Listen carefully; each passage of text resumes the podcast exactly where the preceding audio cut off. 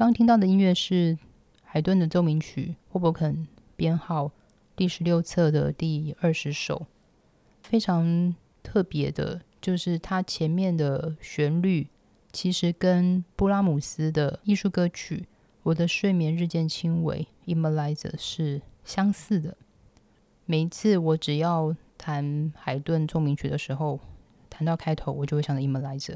每次想谈到《你们来着》我的睡眠日渐轻微的时候，我就又想到这首。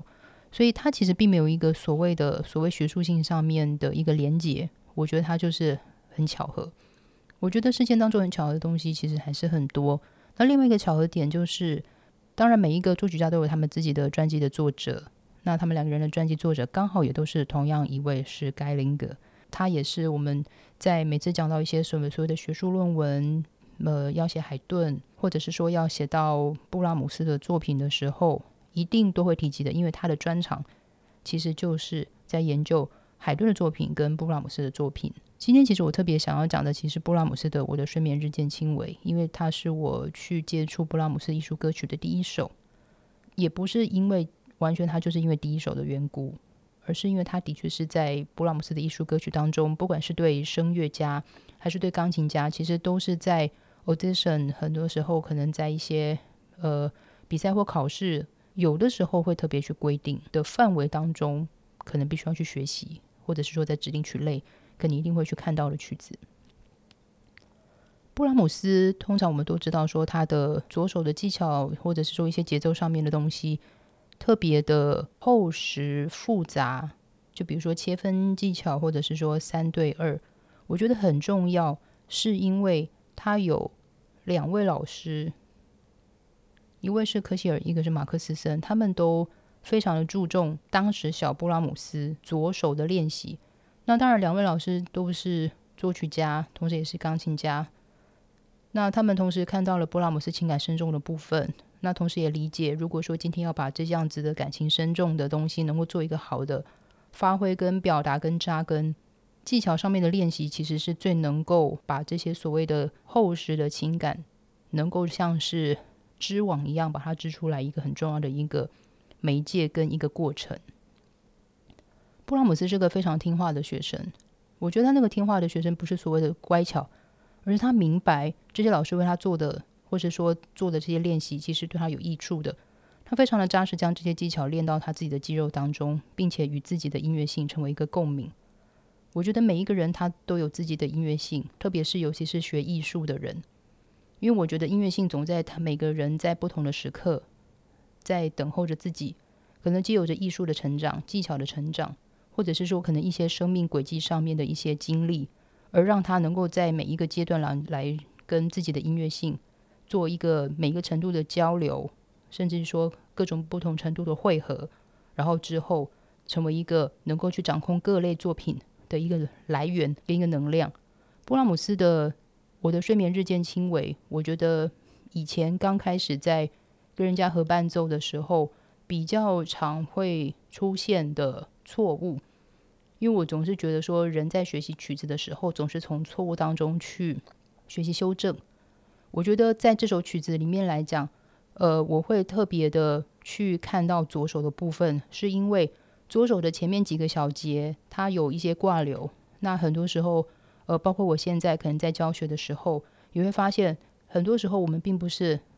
都会看重，或者是说看到这个挂留。而这个挂留其实是非常的重要，因为通常来讲的话，它其实是有一个呃低音延续的功能，这是第一个。第二件事情是，它并非就是除了挂留之外。二二拍的曲子的第二大拍，有的时候接的是前面接的是休止符，那之后的话其实是附点的四分音符。我觉得即使是这样子的一个小东西，都应该要非常的注意。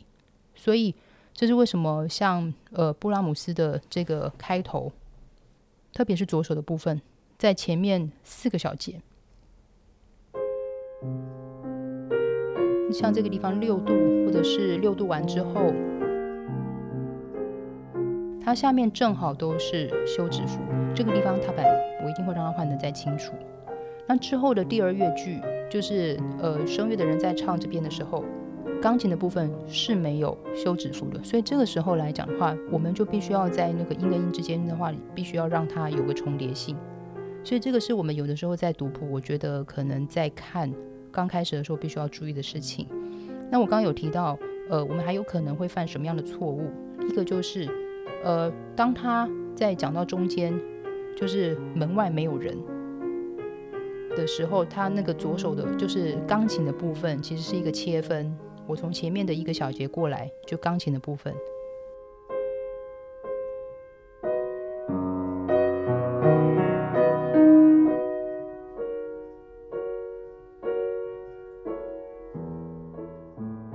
呃，如果要让声乐的人有一个好的。应该说数拍子的感觉，我们在这个地方来讲的话，就要非常的稳定。所以很多时候，人家说我今天如果看到十五小节这边有一个 PP，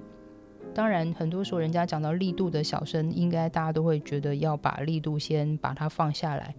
我自己的指令会是更小心翼翼的去维持一个节拍。因为切分本来就会很容易让声乐的人会有一个错觉，觉得他们有的时候会抓不到一个所谓的拍点，所以这时候来讲的话，我觉得小心翼翼、音量控制，并且是非常稳定的来讲的话，它不会有一个好像主动去打扰人家可能时间的感觉的的作用。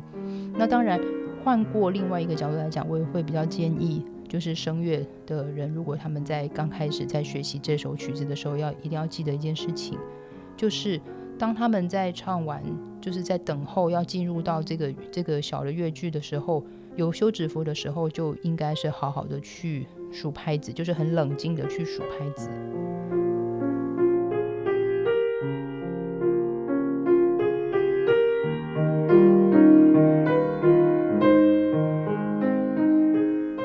在这样的情况之下，任何一个。如果拍子正好都是在正拍的人，就是不管是钢琴的人还是声乐的人，遇到他们刚好正好都是在正拍的时候，比较会有一个互相稳定力量，谁正拍谁就稳定，谁切分谁就小心翼翼。我觉得这样来讲的话，就会有个所谓的主动性跟一个配合性。我觉得主动性跟配合性必须要在两个人，特别是在走合作艺术的时候，一定要非常清楚。所以排练的时候。所要去面对的就是类似这种互信。互信的意思就是在角色上面彼此认定。这个时候，如果你是主，我确定就要当一个辅的时候，聆听上面来讲的话，就要占更多更多的一个责任，而让对方能够有一个感情上面可以表达的空间。而反过来，若是声乐的人刚好是一个处于一个比较需要给感情的地方的时候，那钢琴的人可能就必须要更理智的。去让他的一些东西作为一个不打扰的状况之下去做一个感情上面适时的时间上面的配合，我觉得这是为什么很多时候在谈声乐作品，我们必须要留给感情流动一个空间，气息呼吸的时候一个空间，并且在角色上面理解上面来讲的话，也要给他们对方一个空间。这时候我们就不会无限上纲，觉得可能对方用的时间太多。或者是对方为什么在这个地方会要做的这么的，呃，我暂时说滥情，或者是为什么感情要给这么多？因为有的时候的确，感情就代表是时间的一个能量，本来就需要这么多。如果我们今天要去做一个声乐上面配合的时候，我觉得这是一个一定要基本去理解的事情，就不会误判人家为什么，或者是质疑人家为什么有时候会忽快忽慢这件事情。这里是播客花生，我是徐佳琪，下次见。